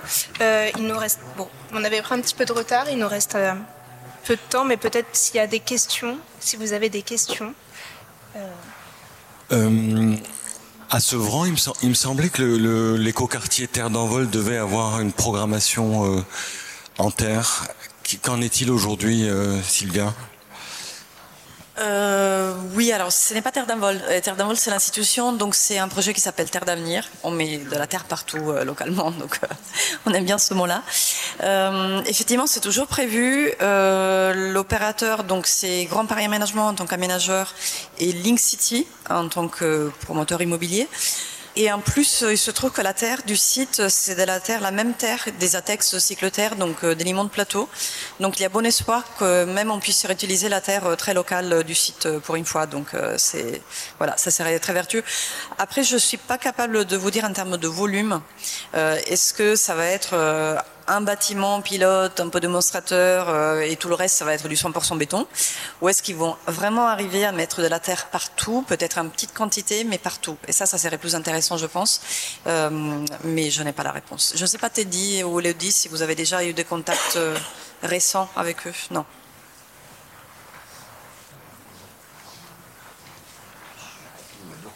Bonjour. Eh bien, déjà, merci beaucoup pour, pour ce débat, pour tout ce que vous avez pu dire. Euh, je me présente, Pierre-Luc Le Goff, je bosse chez euh, Alpes Contrôle. Donc je suis dans bureau de contrôle, je suis dans le pôle national bois et matériaux biosourcés. Et donc euh, bah, je tiens à vous dire que tous les projets à initiative de la terre crue, que la terre cuite, la paille, etc., on est vraiment dans cette initiative-là. c'est vrai que le bureau de contrôle peut avoir une, une image de bloqueur, de vérificateur, de contrôleur. Et c'est pas parce qu'on est tierce partie indépendante qu'on ne peut pas avoir des convictions. Et je pense que autour de cette table, on est tous euh, à même de comprendre les enjeux qui, et climatiques qu'on peut avoir à l'heure actuelle. Euh, si je peux apporter une petite euh, anecdote, c'est que c'est vrai que la terre crue, la paille, euh, tous ces matériaux biosourcés peuvent être peut-être bloqués par des systèmes de référentiel. Et c'est bien aussi que euh, les bonnes personnes puissent travailler sur le bon matériau à une échelle singulière parce que souvent on a ce cas-là dans, dans, le bureau de contrôle, c'est dès qu'on sort des DTU ou dès qu'on sort des grandes réglementations où tout le monde peut les utiliser, et ben dès qu'on rentre sur une, standardisation ou, ou, sur euh, une grande échelle de construction, et ben on commence à voir qu'il y a plein de gens qui ne connaissent pas le matériau et qui commencent un peu à, à faire n'importe quoi avec euh, avec ces matériaux-là qui sont qui sont sensibles et qui ont qui sont vecteurs de, de beaucoup de, de bienfaits. Et euh, je pense qu'en tout cas, nous, on sera toujours là pour essayer d'accompagner les projets avec les bonnes personnes, avec les bons matériaux. Et euh, en tout cas, euh, si j'ai une question à vous poser, c'est euh, euh, en tant que bureau de contrôle, sur quel point on pourrait se remettre en question afin de mieux accompagner les projets. En tout cas, c'est mon initiative ce soir et demain. Voilà. Merci. Donc voilà, comment on pourrait remettre en question les bureaux de contrôle sur toutes ces questions-là. Et les, autres acteurs aussi. Non, mais enfin, c'est bien l'expérience qu'on a donnée sur, euh, sur les logements de Bagneux.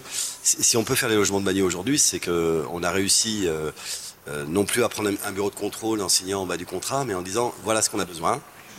Et on a eu un bureau de contrôle qui a accepté de, répondre en disant oui, Banco, on va le faire.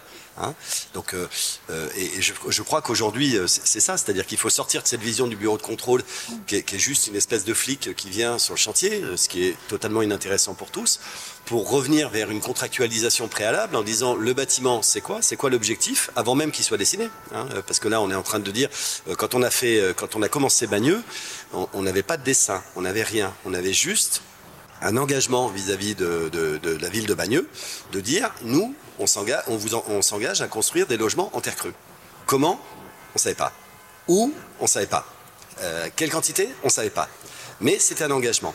Et l'autre engagement qu'on avait pris, c'était avec le maître d'ouvrage, en disant, on veut faire du logement, et donc on veut, on veut pas de dérogation, on veut pas de dispositif spécial, on veut pas d'ATEX. Donc, on réunit l'équipe, on analyse les contraintes, et ensemble, on va déterminer les limites de l'exercice. Euh, et, c'est là que je pense que, euh, en tout cas, le bureau de contrôle qui nous a accompagnés sur Bagneux a joué ce rôle-là, c'est-à-dire que euh, on s'est mis autour de la table, on a vu les contraintes et on s'est arrêté. Bon, j'ai pas tout détaillé sur Bagneux, par exemple, mais à un moment donné, je, souhaitais que les, les, murs de refend entre logements puissent être en terre crue. Hein. Alors, la, table ronde est un peu courte. Il y a un débat qu'on n'a pas abordé, c'est où est-ce qu'on met la terre crue? Dehors, dedans? Euh, Voilà. Alors, je, je, vais, je vais vite faire un, petit résumé. Euh, la terre crue a d'énormes qualités hygrométriques. La terre crue a d'énormes qualités pour l'inertie des bâtiments. Le, bâtiment idéal, ça a été évoqué tout à l'heure, euh, euh, contrairement à ce qu'on pense, la terre crue est un matériau sec, il n'y a pas d'eau dans, dans, la terre crue, on le répétera jamais assez. Donc sur un chantier, il vaudrait mieux un chantier sans eau. Euh, et donc, le meilleur chantier qu'on puisse faire, c'est un chantier bois-terre crue. Pourquoi? Parce que bois, c'est sec, terre crue, c'est sec. Le bois manque d'inertie, la terre crue a d'inertie. Euh, et donc, les deux, assemblés, euh, forment quelque chose de parfait. Alors, vous allez dire, euh, tiens, c'est bizarre, moi j'ai montré que des bâtiments béton, terre crue. Oui, mais c'est toute la contradiction, c'est que je suis aussi dans un système économique et que euh, aujourd'hui, j'ai pas trouvé l'occasion de pouvoir garantir un modèle économique viable, bois, terre crue. Du coup, la logique voudrait que la terre crue soit plutôt dedans. Et euh, tout le monde va s'accorder à dire ça parce que toute la qualité de la terre crue va être euh, restituée à l'intérieur. Et là encore, vous allez dire, oui, mais c'est bizarre, Théoa, il a fait que des bâtiments, la terre crue est dehors. Pourquoi? Notre terre crue, elle est dehors parce que sur, euh, excusez-moi, je suis un peu long, mais j'explique rapidement. Sur Nanterre, c'est parti sur une image de concours. euh, on était, euh, je, l'ai dit tout à l'heure, naïf, hein, et, et j'emploie. Nous, on pensait que la terre crue était isolante, donc euh, on allait faire notre mur en pisé en terre crue, et puis hop, c'était fini. On a pris quelques petits cours, on a travaillé un petit peu, et non, la terre crue, c'est pas, en tout cas, pas dans les épaisseurs qu'on utilise, c'est pas isolant. Donc il fallait mettre l'isolant d'un côté ou de l'autre, euh, et il a été fait le choix de mettre l'isolant à l'intérieur parce que c'était des murs en pisé euh, et que c'était une école et que donc c'était un projet pédagogique et qu'il fallait que la terre crue se montre, etc. Sur Bagneux, on a eu un grand débat dans l'agence. hein. On n'en est toujours pas sorti. il y a les pour et il y a les contre. On a dit où est-ce qu'on met la terre crue? Dedans ou dehors? Alors, dedans, c'est le mieux. Sauf que, expérience de Nanterre, même si la terre crue peut beaucoup de choses, quand c'est très bien fait, la terre crue aujourd'hui relève d'une mise en œuvre. On l'a dit, on manque d'entreprises, on manque de savoir-faire, et donc euh, voilà, il y a des accidents de chantier, etc. Résultat, on a constaté que sur, sur Nanterre, que malgré ce qu'on nous disait, faire un trou dans un mur en terre crue, vaut mieux éviter. Sinon, on refait le mur. C'est ce qui nous est arrivé. hein. Euh, donc, quand vous mettez de la terre crue à l'intérieur d'un logement, comment vous fixez le radiateur? Comment vous fixez les prises de courant? Comment vous livrez un mur en terre crue dans un logement en expliquant à la personne qui va vivre dedans ah oui, mais là, euh, euh, on peut pas peindre. Non, là, on peut pas accrocher le tableau. Ça devient vachement compliqué. Ça, c'est le premier problème qu'on a croisé. Deuxième problème qu'on a croisé, en tout cas que moi je soutiens, c'est qu'à force de dire que la terre crue est très bien dedans, on tourne toujours en rond. Qu'est-ce qu'on met dehors? C'est-à-dire qu'aujourd'hui, on cherche à faire des bâtiments bas carbone. Moi, je connais pas beaucoup de matériaux extérieurs bas carbone. Béton, c'est pas bien. Des bardages, on va tomber sur des bardages métalliques. Les bardages bois, ça dure pas longtemps. Or, la terre crue, si on la met bien en œuvre et qu'elle est protégée, c'est magnifique l'extérieur. Donc, on a bien un matériau de parement, de façade, bas carbone. Donc, elle a quand même des qualités extérieures. Et donc, pour finir, et pour revenir à notre sujet, on voulait faire des murs de refend en terre crue, entre logements, en plus, c'est-à-dire comme ça, on l'aurait eu dehors et dedans. Et c'est là que j'ai dit, on fait un projet sans ATEX. Et donc, à l'époque, euh, quand on a commencé Bagneux, euh, nos petits amis de cyclotère n'étaient pas encore en route. Et donc, quand on mettait un mur de refend en terre crue, d'un seul coup, hop, on avait ah oui, mais la terre crue, ça brûle? Il fallait démontrer que la terre crue ne brûle pas entre deux logements. Ah oui, mais euh, l'acoustique, euh, vous avez des essais acoustiques là? Euh, Et hop. Et donc, si on commençait à faire ça, on n'avait que deux solutions. Soit on rebasculait sur la TEX, ce qu'on ne voulait pas, c'était l'engagement qu'on avait pris. Soit il fallait doubler la terre crue d'un isolant plus d'un placo pour faire le feu, etc. Ce qui était absurde, on avait un mur de 30 cm. Donc on a préféré renoncer à nos murs de refend en terre crue plutôt que de changer la, stratégie. hein. Mais c'est pour ça que je dis à un moment donné, donc pour revenir à votre question, le rôle du bureau de contrôle à un moment donné, c'est bien de revenir à la source de, de- de l'origine. Vous, vous êtes là pour garantir qu'on est conforme aux règles de l'art. Et ça, c'est un sujet très intéressant parce que à chaque matériau correspond des règles de l'art que notre travail conjoint, c'est d'assembler des matériaux et comment on fait pour rester dans les règles de l'art sans tout de suite basculer sur euh, eh ben, ces fameuses euh, avis techniques, même si c'est très bien s'il y a des filières qui nous sortent quelques fiches. Je vais même aller plus loin. hein. Aujourd'hui, la terre crue, euh, moi j'ai commencé mon premier bâtiment en bois à Paris, c'était avant les années 2000 je me suis fait convoquer à la direction de Paris parce que j'osais faire du bois dans Paris. On m'a traité de tous les noms en me disant le bois ça brûle, c'est pas pour rien que depuis le Moyen Âge on a arrêté le bois euh, en ville. Bon, résultat, aujourd'hui, si vous construisez pas en bois, vous pouvez pas construire à Paris. Je pense que la terre crue, euh, j'espère qu'on va être un peu plus rapide, mais même si on n'est pas plus rapide, dans 20 ans, ça sera comme le bois, hein, pour répondre à, cette chose-là. Euh, où est-ce que je voulais en venir Excusez-moi. Euh, et donc, ça, va se développer très très fort. et la question, c'est avec quel outil, avec quels moyens et, et quel partenariat. Et, c'est là que on doit revenir à ces règles de l'art que le premier frein qu'on a aujourd'hui, paradoxalement, c'est même pas le DTU, c'est même pas toutes ces choses-là, c'est qu'on est dans une société où on veut tout quantifier. Donc ces fameux euh, tableaux Excel avec ces fiches FDES dans lesquelles on doit prouver tous les produits, etc.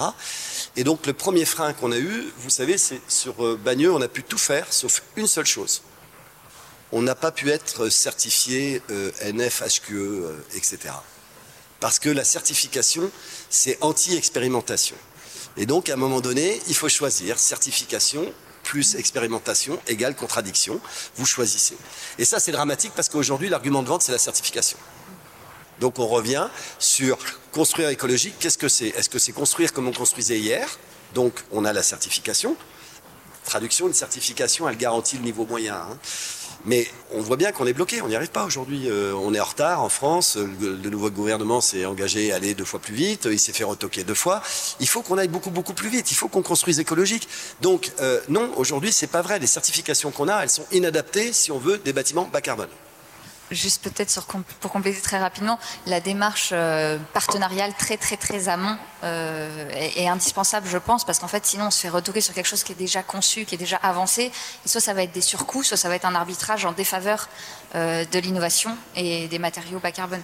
Donc vraiment faire ensemble très en amont et peut-être changer la relation qu'il peut y avoir entre le bureau de contrôle et, et de la même manière, on a ce problème-là en interne.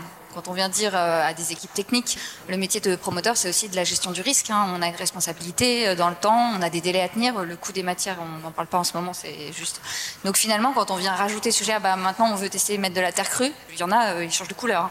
Donc il y a toute aussi une pédagogie et une démarche collaborative qu'il faut initier à la fois avec les parties prenantes externes, mais aussi en mode projet interne, on va dire. Je vous confirme, à chaque étape du projet, l'équipe elle change et l'équipe elle dit c'est vachement bien votre projet, mais la terre crue, là, on va l'enlever. Hein. moi, je voulais donner une réponse euh, très, très directe à la question de qu'est-ce qu'on qu'est-ce qu'on peut faire que, vous avez posée. Je pense qu'il y, aurait une grande valeur parce que vous êtes euh, comme des filtres de tous les projets. Il y a énormément de projets qui passent par, euh, par, par vos études et rien qu'un retour d'expérience assez caractérisé sur voilà, cette année, on a, on a observé 90 euh, projets euh, qui mettaient en œuvre de la terre crue. Euh, juste tenir un petit tableau de retour d'expérience avec là, il y a eu tel type de mise en œuvre et ça a bloqué parce que ça.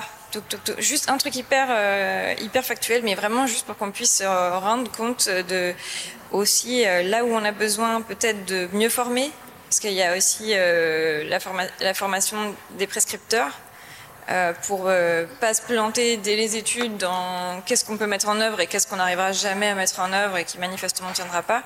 Là, on m'a demandé il n'y a pas très longtemps de faire des enduits sur de l'OSB. Donc voilà, bah non. Du coup, il va falloir mettre des canisses. C'est trop tard. C'est trop tard pour repartir en arrière. Donc, il va falloir mettre des canisses sur l'OSB. Bah, le bureau de contrôle, il dit oh, au niveau de la croche, euh, euh, c'est pas trop. Ça sort d'où ce truc bah, C'est un palliatif en fait à, une mauvaise prescription. Et, euh, et du coup, euh, c'est trop tard. Voilà. Mais du coup, c'est super intéressant d'avoir à votre, à niveau, à, l'endroit où vous êtes de la, de la charnière avant exécution, d'avoir un espèce de tableau. on a rencontré cette situation, ça a bloqué là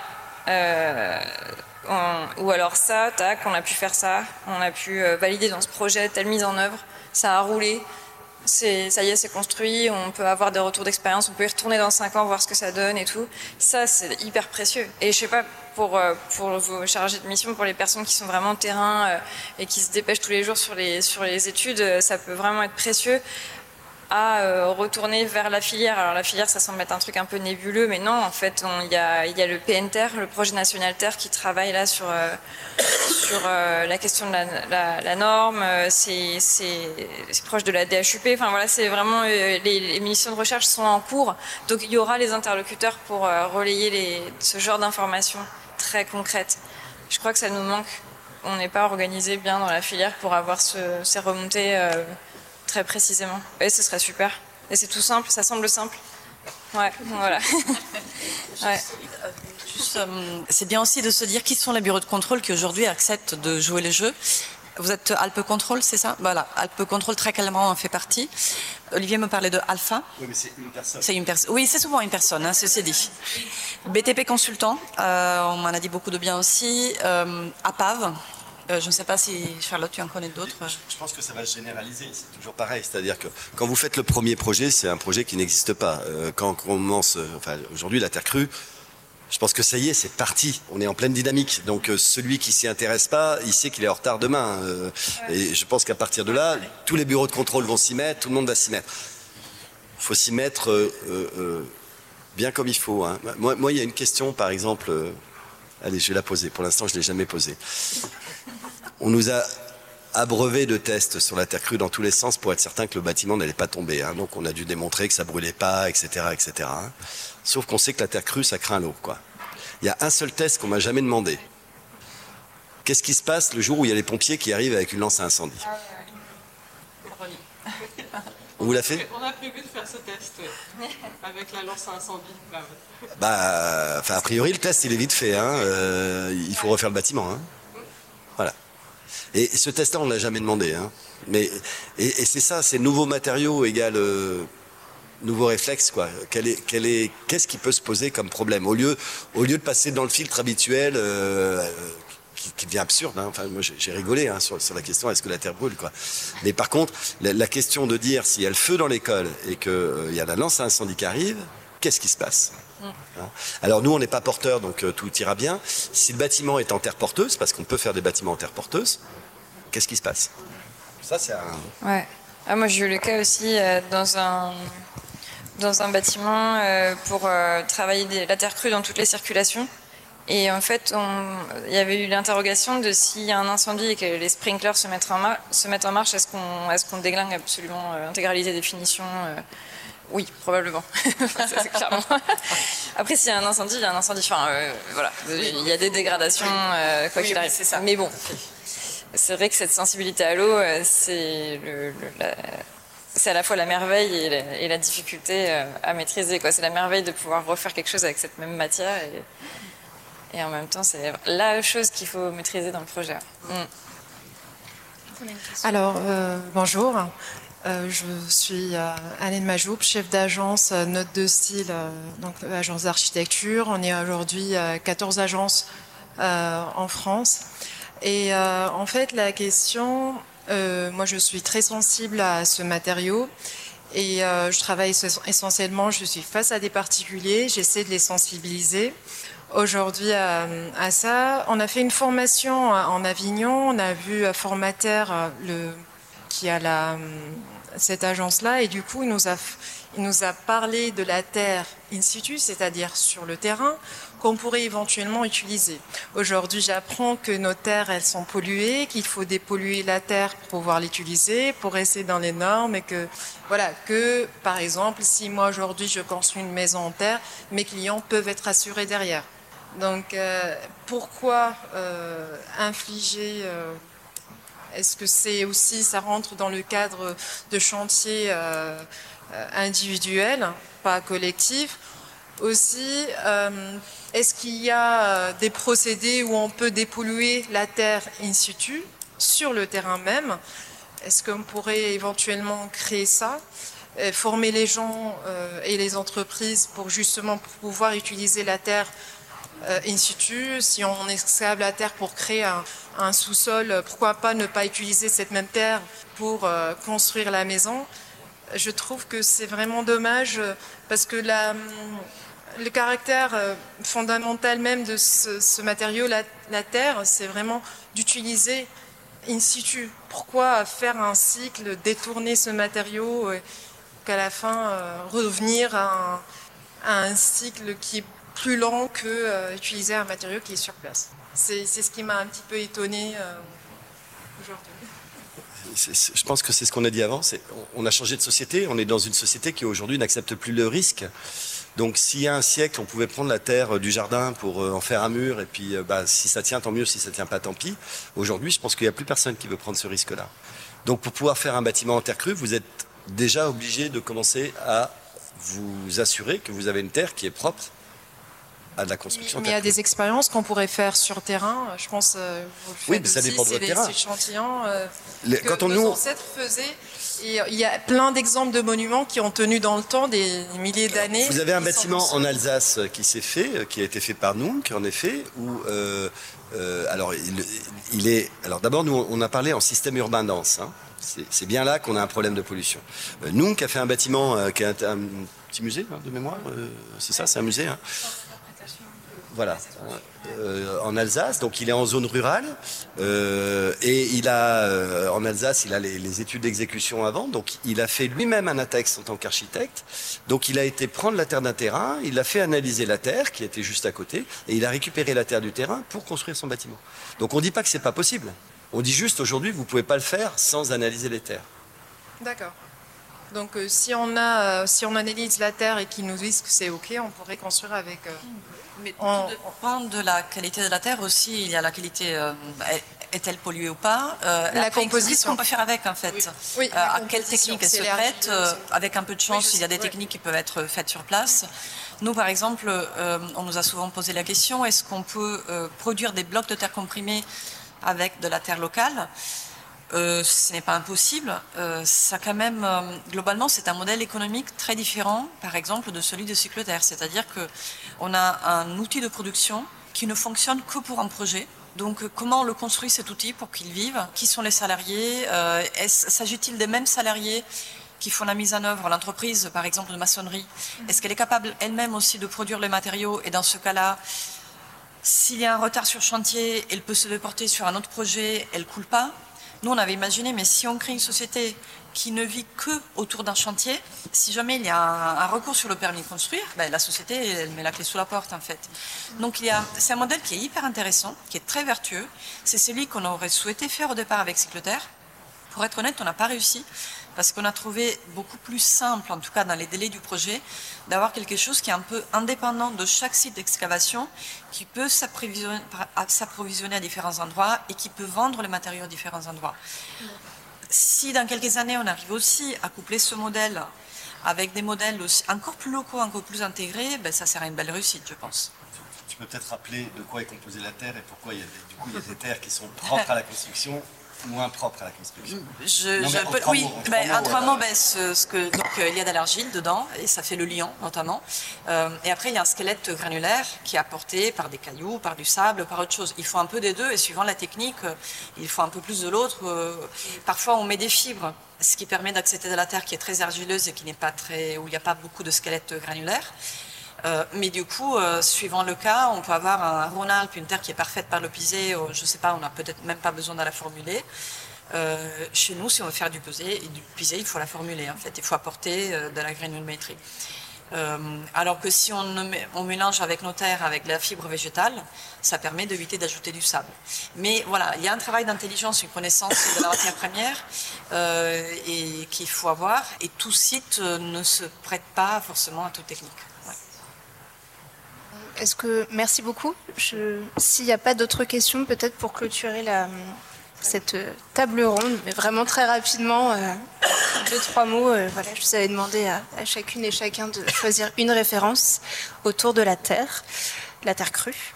Euh, voilà, donc je vous, laisse la parole. je crois que ça commence avec avec Charlotte. C'est bien ça. Hein? Oui, bah, en fait, euh, j'ai déjà parlé de la référence euh, tout à l'heure dans, l'introduction.